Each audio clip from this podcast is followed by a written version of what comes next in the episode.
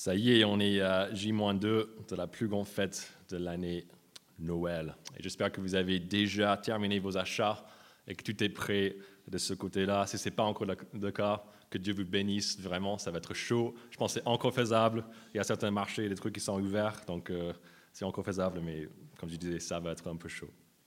Cependant, en plus des cadeaux, j'espère que vous êtes aussi prêts pour une des autres grandes traditions de Noël, les retrouvailles. C'est souvent à Noël, n'est-ce pas, qu'on voit les membres de nos familles, les amis qu'on ne voit pas souvent. Et peut-être que vous êtes ici avec certains membres de vos familles qui vous rendent visite pour Noël. Si c'est le cas, j'espère que ça se passe bien chez vous, que vous vous entendez bien, qu'il n'y avait pas de crise pendant ces derniers jours, qu'il n'y aura pas de crise aussi demain et le, le jour d'après. Je vous souhaite ça parce que ce n'est pas toujours évident de gérer ces retrouvailles. J'ai déjà vécu plusieurs discussions autour d'un repas, euh, lors de, repas de, Noël en fait, autour de, la table. il y a des vrais feux d'artifice. Vous connaissez ce genre de discussion. Votre oncle, qui est un riche chef d'entreprise, qui chaque année se moque de ton père, qui a un boulot qui est beaucoup moins apprécié, qui est moins payé. Peut-être que notre frère va venir annoncer qu'il a abandonné ses études pour vivre dans la rue, pour protester contre la surconsommation de notre société. Il passe tout le repas en train de parler, de nous convaincre qu'il faut aussi tout vendre et vivre dans la rue avec lui. Peut-être que notre mère va demander, mais est-ce qu'on a enfin trouvé quelqu'un? Et si ce n'est pas encore le cas, peut-être là déjà une petite liste avec certains prénoms, avec euh, ouais, un numéro de portable aussi de certaines filles ou certains euh, garçons qu'elle a rencontrés à son église. Peut-être euh, qu'avec d'autres parents, on aura des avis qui ne sont pas de tout le même par rapport à comment éduquer nos enfants, par rapport à combien de cadeaux leur donner. Et comme Franck disait tout à l'heure, on ne va pas même parler de comment ça se passerait si on abordait la politique, surtout vu le climat actuel qui est vraiment tendu. Mais vous savez quoi? Je pense qu'il y a aussi un sujet qui est même plus délicat que le boulot, les études, l'argent, la famille, la politique. Et c'est comme Franck a dit tout à l'heure, c'est Jésus, c'est la religion. Parce que même si dans notre famille, si on est tous d'accord là-dessus, ce n'est pas vraiment facile de parler de ça. Mais si dans nos familles, il existe des grosses divergences par rapport à notre, nos croyances, il peut y avoir des désaccords qui chauffent, et vraiment, ça peut chauffer énormément et ça peut mettre tout le monde mal à l'aise. Peut-être qu'on a déjà vécu des échanges comme ça avec nos familles, avec nos amis. Ça s'est vraiment mal passé qu'on a essayé de partager notre foi en Jésus avec eux. Si c'est le cas, on peut commencer à croire que c'est mieux du coup, pendant cette période de fête, n'est-ce pas, la période de joie, de paix, de ne pas euh, créer des vagues, de ne pas parler de ça pour que tu restes calme. Et par conséquent, Noël, une fête qui à la base célébrait la naissance de Jésus, devient un moment où on ne veut pas même entendre parler de lui. Et si vous avez suivi notre série dans Luc jusqu'ici, c'est assez surprenant, n'est-ce pas, que Jésus puisse avoir cet effet. Pourquoi? Parce que tout ce qu'on a vu par rapport à Jésus dans les chapitres 1 et 2 de Luc n'est que bon. Avant même sa naissance, sa mère, son grand-oncle, ils ont chanté des chants pleins de belles vérités à son sujet. Et la semaine dernière, avec la prédication de David, on a appris de la part même des anges que la naissance de Jésus est une bonne nouvelle, une source de joie, de paix, de bienveillance. Si tout cela est vrai, donc comment est-ce que ce même Jésus peut casser l'ambiance de nos repas de Noël. Et c'est ce côté clivant, inattendu de Jésus qu'on va voir ce matin dans le reste du chapitre 2 de Luc. On va voir que Jésus n'est pas simplement un bébé dans, euh, dans une crèche, ni seulement le Messie des Juifs, mais le Sauveur universel. Et on va voir aussi que son identité en tant que Sauveur universel crée des divisions, même depuis son enfance. Si vous voulez prendre des notes, je vous invite à regarder sur la page 2 dans vos bulletins et pour aussi mieux suivre la prédication du coup. Il y aura un plan assez simple pour ce matin avec d'abord les versets 21 à 40 qui montrent Jésus, le Sauveur universel qui divise. Et ensuite, dans le reste du chapitre, les versets 41 à 52, et comment ce Jésus divise même depuis son enfance. Donc commençons donc ce premier point, euh, dans les versets 21 à 40, Jésus, le Sauveur universel, qui divise. Et on va regarder tout de suite les versets 21 à 24. Huit jours plus tard, ce fut le moment de circoncire l'enfant. On lui donna le nom de Jésus, nom que l'ange avait indiqué avant sa conception. Quand la période de leur purification prit fin, Conformément à la loi de Moïse, Joseph et Marie l'amenèrent à Jérusalem pour le présenter au Seigneur. Suivant ce qui est écrit dans la loi du Seigneur, tout mâle premier-né sera consacré au Seigneur, et pour offrir en sacrifice un couple de tourterelles ou de jambes pigeons, comme cela est prescrit dans la loi du Seigneur. Comment est-ce que ces versets-là, comment est-ce que cette obéissance de Marie et Joseph aux lois concernant la circoncision, la purification et le rachat de premier-né, quel est le lien entre toute cette obéissance et le fait que Jésus soit le sauveur universel? C'est comme on a entendu en fait la semaine dernière quand David nous a expliqué ce qui est le péché.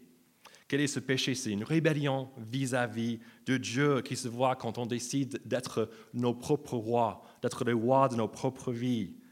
Cependant, il y a un problème parce qu'il n'y a qu'un roi, il y a Dieu. Et c'est lui qui nous a créés, et c'est lui qui mérite notre obéissance parfaite. Mais le gros problème, c'est qu'on s'est pris pour, pour le roi de nos vies, on a désobéi à Dieu, on a désobéi à cette loi bienveillante qu'il a mise en place pour notre bien. Et le résultat de cela est grave, même plus grave qu'une maladie terminale, parce qu'on mérite tous le juste jugement de ce Dieu tout-puissant. Mais comme on l'a vu dans le chant des anges, la naissance de Jésus est une bonne nouvelle de l'arrivée d'un sauveur. Cependant, Jésus ne peut pas nous sauver euh, si lui, lui-même aussi pardon, a désobéi à Dieu. Non, il fallait quelqu'un de parfait qui pourrait se donner pour les autres en prenant sur lui le jugement qu'eux méritaient. Si, si, Jésus méritait le même jugement que nous, c'est impossible qu'il fasse un échange avec nous pour prendre nos péchés s'il a aussi ses propres péchés. C'est ce que le verset 21 euh, à 24 nous montre, ce que le verset 39 aussi, ce que le, les versets 41 et 42 nous montrent que Jésus, depuis sa naissance, a fait tout ce que la loi de Dieu prescrit. Il est jusqu'ici parfaitement saint et donc capable de devenir notre Sauveur. Cependant, en plus de nous montrer la sainteté de Jésus, les versets 21 à 24 créent un cadre où Jésus est amené au temple, où il ne va pas rester incognito. Non, il sera euh, reconnu en tant que sauveur par deux personnes. Je vous invite à regarder les versets 25 à 26 pour rencontrer cette première personne, Simeon. Oh, il avait à Jérusalem un homme appelé Simeon. Cet homme était juste et pieux. Il attendait la consolation d'Israël et l'Esprit Saint était sur lui. Le Saint-Esprit lui avait révélé qu'il ne mourrait pas avant d'avoir vu le Messie du Seigneur. Et ensuite, on va sauter un petit peu, rencontrer la deuxième personne, Anne, qui est décrite au verset 36 au 37. Il y avait aussi une prophétesse, Anne, fille de Phanuel, de la tribu d'Azer. Elle était d'un âge très avancé elle n'avait vécu que sept ans avec son mari après son mariage. Restée veuve et âgée de 84 ans, elle ne quittait pas le temple. Elle servait Dieu nuit et jour dans le jeûne et dans la prière. Les témoins qui vont par la suite reconnaître Jésus sont des vrais exemples de piété pour nous. D'abord, on a Simeon qui est juste, qui est pieux, qui attend de voir l'accomplissement de la promesse que Dieu lui avait faite, qui verra un jour le Sauveur, le Messie. J'imagine s'il partageait son attente avec ses amis, peut-être avec euh, sa famille. Ouais, je vais voir le Messie, Dieu m'a dit. Je pense qu'on aurait peut-être pris comme un fou, comme quelqu'un un peu, un peu stupide, un peu bête. Et pour nous qui partageons aussi une espérance, qui attendons aussi un retour de Jésus-Christ, est-ce que cela nous arrive aussi? Que les gens pensent, ouais, toi, tu attends le retour de Jésus, mais un peu bête, quoi. Avons-nous peur peut-être parce qu'on sait que pendant le repas de Noël ou juste avec les échanges dans nos familles, qu'on va subir des critiques et des moqueries à cause de notre foi? C'est peut-être la même chose chaque année. Et au début, c'était plus ou moins facile de subir ça. Ok, c'est bien parce que moi, je viens de devenir chrétien, je suis content avec Dieu et tout ça. Mais maintenant, ça fait plusieurs années et ça commence vraiment à nous saouler. Et peut-être à cause de cela, on commence à douter un petit peu des promesses de Dieu. Est-ce que l'évangile est réellement vrai? Est-ce que Jésus va réellement revenir? C'est une bonne question. Ça fait 2000 ans, euh, je peux commencer à avoir des doutes. Est-ce que je suis en train de gaspiller ma vie? Et si nous posons des questions de ce genre, nous pouvons être encouragés par l'exemple de Simeon ce matin. Malgré l'attente d'une durée inconnue, il restait fidèle de Dieu. Et qu'est-ce qui se passait? Il a eu sa récompense, comme on va le voir tout à l'heure. comme à de nombreuses reprises, en fait, dans Luc 1 et 2, Dieu est toujours digne de confiance. Il tient toujours ses promesses.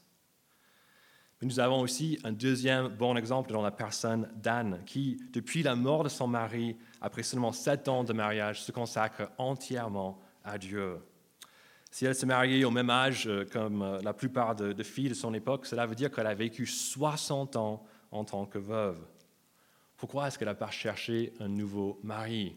Peut-être, euh, on ne sait pas, fait. Elle peut-être l'a cherché, mais elle n'a pas trouvé.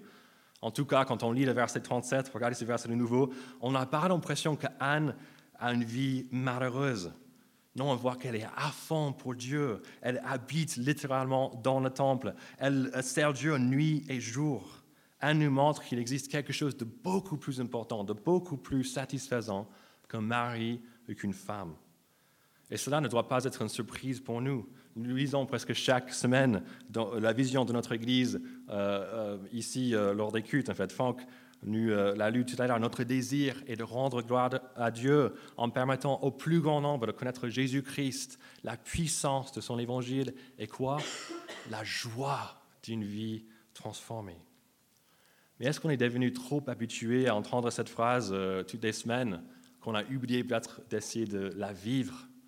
Est-ce qu'on croit réellement que notre relation avec Dieu est la chose qui va nous rendre joyeux et nous donner une vie satisfaisante? Est-ce Dieu qui nous motive et nous excite en ce moment? Ou est-ce quelque chose d'autre comme une autre relation, relation amoureuse, le pouvoir, l'argent, le sexe, les cadeaux de Noël qu'on attend depuis plusieurs semaines maintenant? À quoi pensons-nous quand nos, esprits vagabondent? À, notre avis, qu'est-ce qui nous manque pour qu'on soit heureux? Pour nous qui sommes célibataires, est-ce qu'on pense que ça va être un époux?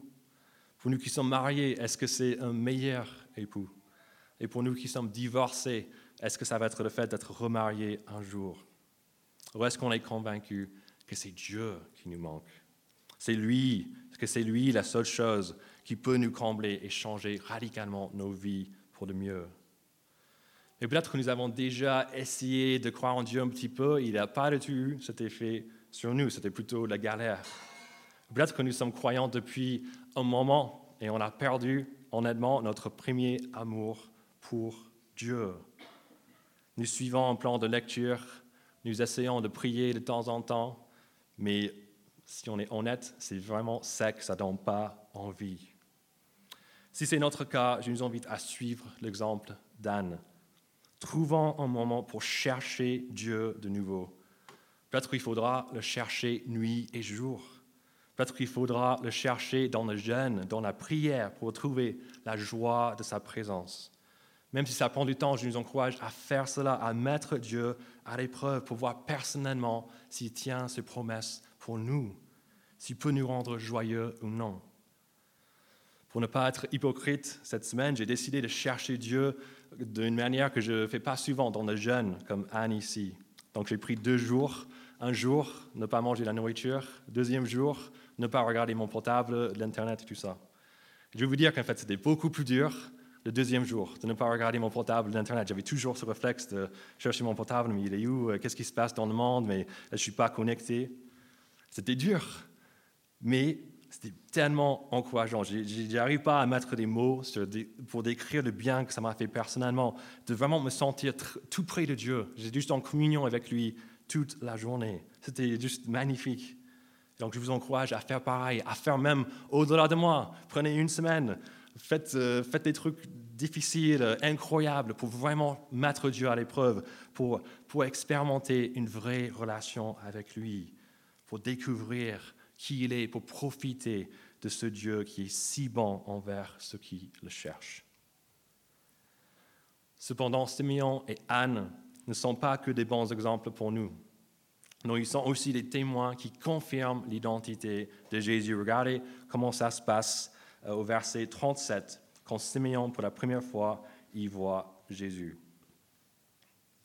Il va au temple, poussé par l'Esprit, et quand les parents amenèrent le petit enfant Jésus pour accomplir à son sujet ce que prescrivait la loi, il le prit dans ses bras, bénit Dieu et dit, Maintenant, Seigneur, tu laisses ton serviteur s'en aller en paix, conformément à ta promesse, car mes yeux ont vu ton salut, Salut que tu as préparé devant tous les peuples, lumière pour éclairer les nations et gloire d'Israël, ton peuple.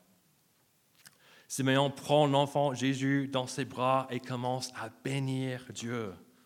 Pourquoi? Parce qu'il a vu, le verset 30, le salut de Dieu.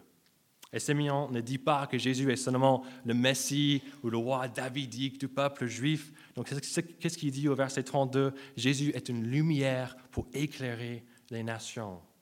Dans ces quelques versets, Simeon reprend pas mal d'images du prophète Ésaïe que certains d'entre nous qui ont suivi notre dernière série ont certainement reconnu. Et ce faisant, il montre que Jésus est le sauveur universel du monde entier, pas seulement des Juifs ou d'un peuple à une certaine époque, mais de tout le monde. C'est lui qui accomplit le plan de Dieu pour sauver tous les êtres humains. Toute la Bible tourne autour de ce salut, de ce sauveur. Toutes les promesses de Dieu s'accomplissent en lui. Jésus est le sauveur universel. Il n'y a personne d'autre. Il n'y a pas une autre religion qui, qui, nous amène vers Dieu. Non, Jésus est le chemin vers Dieu. Et sa capacité pour sauver n'est pas limitée par l'âge, par le genre, par l'ethnicité. Et par conséquent, Dieu euh, nous a donné Jésus et Jésus devient du coup aussi notre sauveur. Il est le sauveur de chaque personne dans cette salle. Il est le sauveur de chaque personne qui se retrouve euh, derrière euh, au marché de Saint-Aubin. Il est le sauveur aussi de nos familles, de nos amis. Et pour être sauvé par lui, il n'y a qu'une chose qu'il faut faire. On a besoin de le reconnaître. Mais qu'est-ce qui a poussé Simeon dans notre texte, ici et par la suite aussi Anne, à voir Jésus comme ce sauveur universel? Jésus est juste un bébé, on se souvient. Il avait 8 jours, 30 euh, jours après la purification de sa mère. Et j'imagine aussi qu'il y avait plein d'enfants, peut-être une centaine ou plus, parce qu'il y avait plein de juifs qui avaient des enfants à l'époque. Euh, c'était la règle de présenter des enfants au temple. Donc, du coup, qu'est-ce qui a attiré le regard sur cet enfant en particulier? Est-ce que Jésus portait un bavoir avec euh, Sauveur du monde écrit dessus? Non, regardez ce qui se passe au verset 25 à 27. Qu'est-ce qu'on voit? On parle trois fois de quelqu'un, du Saint-Esprit. C'est lui qui a promis à Simeon qu'il ne mourrait pas avant d'avoir vu ce Sauveur. Et c'est ce même esprit qui a poussé Simeon au temple ce jour-là vers cet enfant-là. Simeon avait besoin du Saint-Esprit pour reconnaître Jésus. Et c'est quelque chose qu'on a vu tout au long des chapitres 1 et 2 de Luc les gens n'arrivent pas à comprendre ce qui est en train de se passer. Tout le monde est vraiment à l'ouest. Ils ont besoin d'aide. Ils ont besoin de Dieu, de soit envoyer un ange pour leur parler directement de ce qui est en train de se passer, soit d'être remplis eux-mêmes du Saint-Esprit. Et vous savez quoi? C'est pareil aujourd'hui. Du coup, c'est les gens autour de nous, ou si nous-mêmes, nous avons du mal en fait à croire que Jésus est ce sauveur universel, c'est normal, on a besoin d'aide. Mais ça ne nous empêche pas de, de, nous, permettre en fait, de demander à l'Esprit de Dieu de nous convaincre de cela. C'est justement l'un des rôles pardon, principaux du Saint-Esprit. Plus tard dans la, dans la Bible, on voit Jésus qui parle de ce que le Saint-Esprit va faire. Il va nous convaincre en fait que nous sommes pourris, des pécheurs, qu'on mérite quelque chose de Dieu, son jugement, mais il va aussi nous convaincre de, de qui est Jésus, ce Sauveur universel, le Messie, le Christ. Cependant, n'oublions pas que l'Esprit, qu'est-ce qu'il utilise comme moyen pour nous convaincre de cela? Il utilise le moyen de la parole. C'est ce qu'on a vu dans les chants prophétiques du chapitre 1. C'est ce qu'on voit ici quand Simeon il reprend des exemples euh, d'Ésaïe. Ce qu'on a vu aussi, pour vous qui étiez là au dernier week-end d'église, on a appris aussi que le Saint-Esprit utilise ce moyen de la parole pour nous convaincre. Donc, nous ne tournons pas les pouces en attendant une vision d'un ange, même si Dieu peut en utiliser une s'il le veut. Lisons plutôt nos Bibles avec un esprit ouvert et prions que Dieu nous aide, qu'il nous parle, qu'il nous convainque par son esprit. Et comme on dit toujours aux deux rives, si vous n'avez pas de Bible, la Bible que vous avez entre vos mains, c'est notre cadeau pour vous. Et quand dans sa grâce, Dieu nous convainc par son esprit que Jésus est le Sauveur universel, cela peut avoir des effets surprenants sur nos vies. Ça peut même nous transformer en quelqu'un d'intouchable. Je ne sais pas à quoi vous pensez quand vous entendez ce mot intouchable. Vous pensez peut-être à quelqu'un comme Superman, qui est immortel, qui peut tout faire. Vous pensez peut-être aux hommes politiques, en fait, qui semblent aussi être immortels certaines fois et qui semblent être toujours protégés. Ou peut-être que vous pensez au film Intouchable avec Omar Sy et François Cluzet, et surtout à la scène avec la course-poursuite. C'est une scène vraiment, juste, vraiment bon, ils échappent de la police d'une manière inattendue. Mais peut-être, mais, pardon, mais peu importe à, à ce à quoi on pense, je crois qu'on est tous d'accord qu'être intouchable est quelque chose de désirable. C'est pas mal d'être intouchable. On a tous envie de l'être, de vivre sans crainte de ce qui peut nous arriver. Et peut-être que c'est Superman qui nous donne le plus envie, parce que lui, pourvu qu'il ouais, y a assez du, soleil, qu'il n'y a pas beaucoup de kryptonite, en fait, tout va bien pour lui. Il même notre dernière et plus grande menace, la mort, c'est rien pour lui. Mais, mais est-ce qu'on savait que le fait de connaître Jésus nous rend un peu comme un Superman? C'est ce qu'on apprend dans notre texte, en fait. Je ne sais pas si vous avez lupé ça. D'une part d'un autre Superman improbable, sémillant, de vieux. Peut-être certains pensaient qu'il était un peu fou, mais regarde ce qu'il dit au versets 29 et 30. Maintenant, Seigneur, tu laisses ton serviteur s'en aller en paix, conformément à ta promesse, car mes yeux ont vu ton salut. Simeon, il n'a pas il a plus peur de la mort. En fait, il l'accueille. Il invite Dieu, en fait, à le laisser aller en paix parce que Dieu a tenu sa parole et lui a permis de voir son salut. Simeon est devenu intouchable, même face à la mort. Et ce n'est pas limité à lui.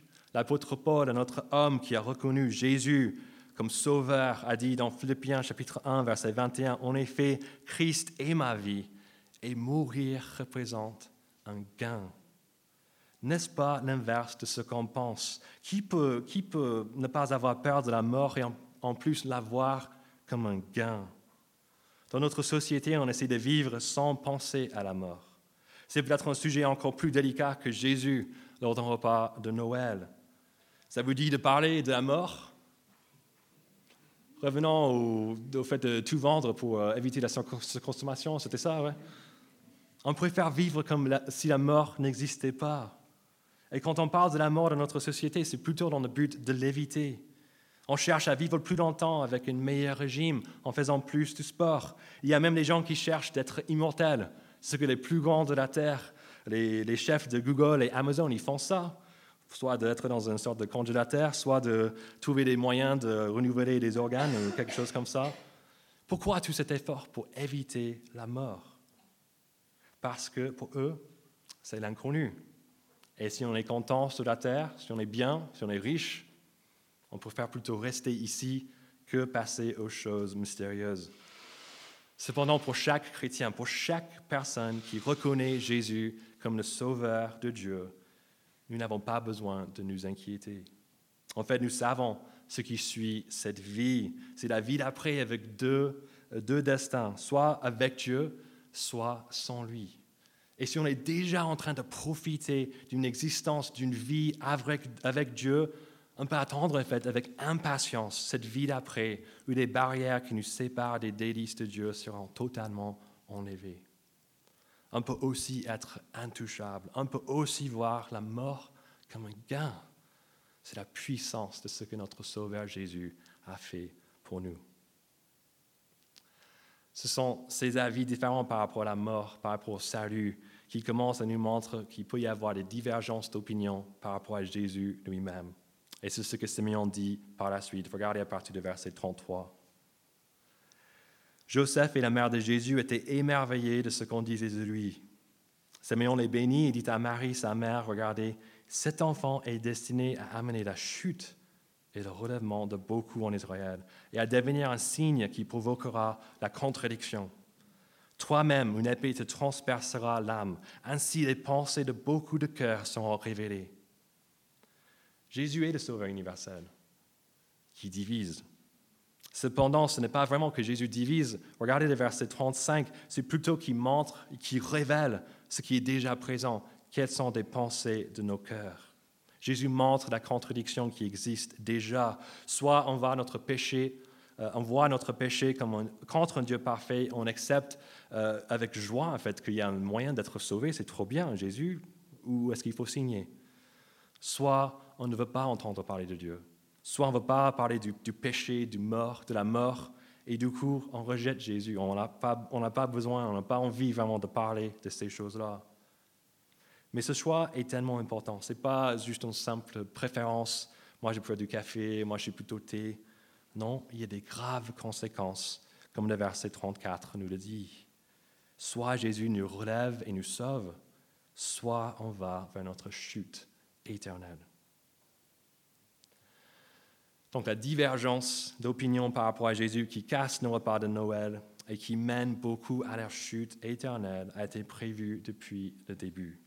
C'est quelque chose qu'on voit chez Jésus même depuis son enfance.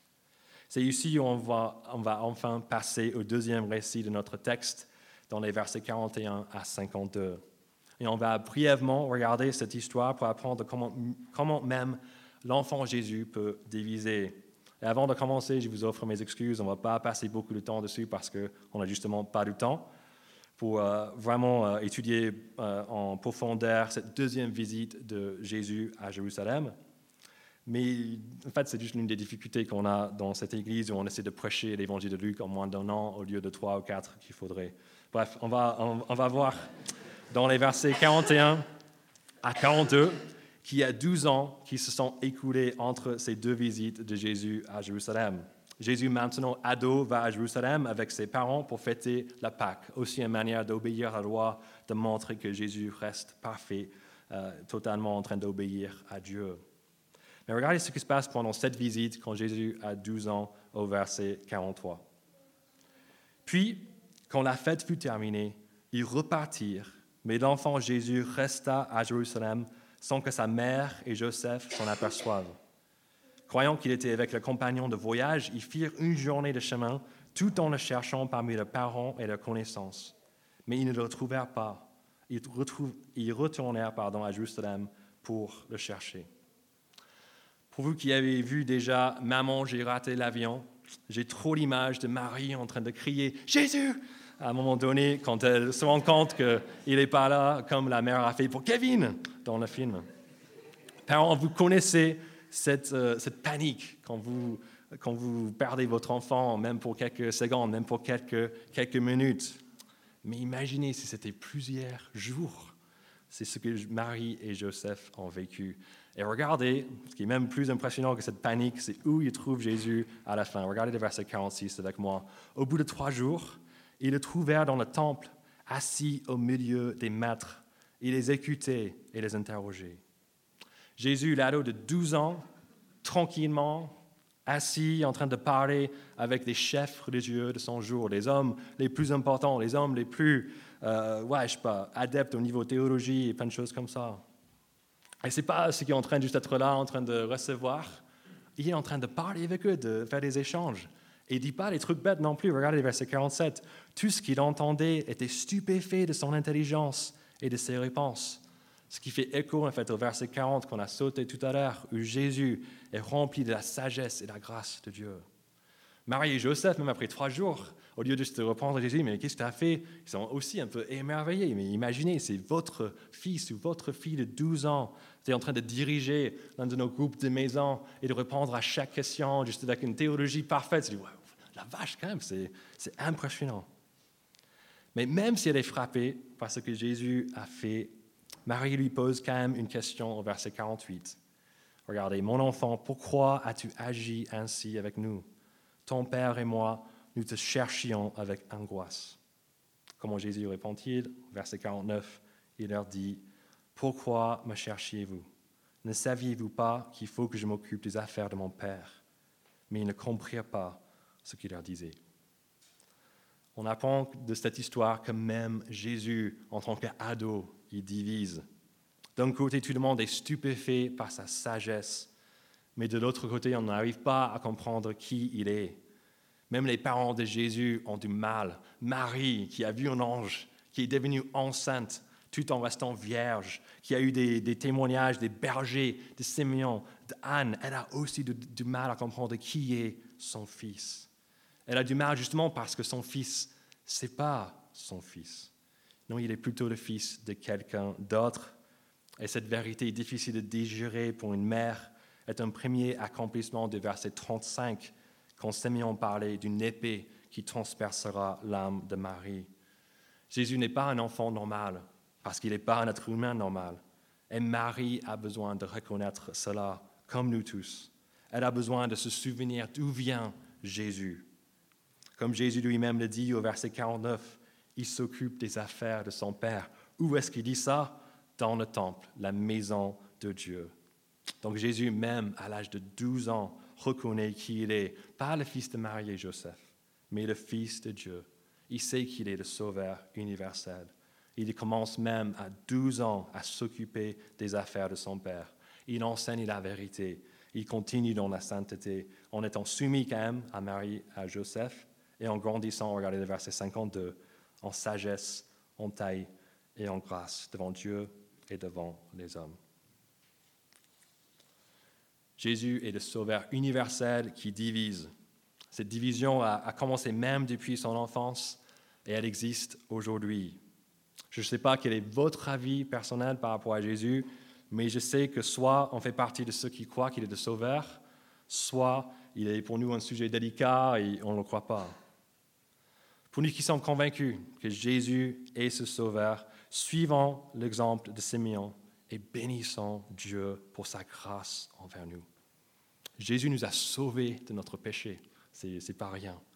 On a encore, enfin, accès au Dieu qui nous aime. Même la mort ne peut nous séparer de son amour pour nous. Donc ne vivons plus dans la peur, mais profitons plutôt de notre relation avec ce Dieu qui veut, qui veut nous combler de sa présence précieuse tous les jours et pour toujours. Nous pouvons aussi suivre l'exemple d'Anne, qui, au verset 38, témoignait publiquement de Jésus. Nous pouvons faire pareil, même autour de la table lors du repas de Noël. On connaît quand même le Sauveur du monde. Et si on veut que les autres, nos familles et nos amis qu'on aime, qui le connaissent aussi, il faut le partager avec eux. Si les autres se moquent de nous, euh, si les autres euh, disent qu'on est bête, c'est rien de nouveau. C'est prévu que ça se passe mal quelquefois. Mais c'est aussi prévu que quelquefois, quand le message de ce Sauveur est partagé, l'Esprit de Dieu lui-même lui vient convaincre les cœurs, même les plus durs. Prions qu'il fasse cela pour nos familles, pour nos amis qu'on aime. Même s'il nous semble que c'est une situation totalement désespérée, n'oublions pas Luc 1, 37. Rien n'est impossible à Dieu. Et pour nous qui ne sommes pas encore convaincus que Jésus soit ce sauveur, je nous invite à ne pas rester fermés, mais à suivre l'exemple de Marie. Elle n'a pas encore tout compris. Elle n'a pas encore euh, un cadre complet pour comprendre comment cet enfant, j'ai donné quand même naissance à lui, mais il n'est pas vraiment mon enfant, il est quand même une sorte de sauveur, euh, le fils du trio, mais comment ça se passe? Elle n'a pas encore tout compris. Mais qu'est-ce qu'elle fait? Elle ne rejette pas Jésus. Quelle est sa réaction au verset 51 Regardez, sa mère gardait précieusement toutes ces choses dans son cœur. Je nous invite à faire pareil, à garder ce qu'on vient d'entendre dans nos cœurs. Pensons à ces choses pendant euh, les prochains jours. Je ne peux pas même imaginer une meilleure manière de passer Noël. Et comme on a déjà dit, en fait, prions que Dieu se révèle à nous. Prions que Jésus soit notre Sauveur pour qu'on puisse aussi être intouchable face à la mort et dans une joie profonde avec Dieu pour toujours. C'est justement ce que je vais faire. Je vais prier pour nous pour conclure. Donc je vous invite à prier avec moi.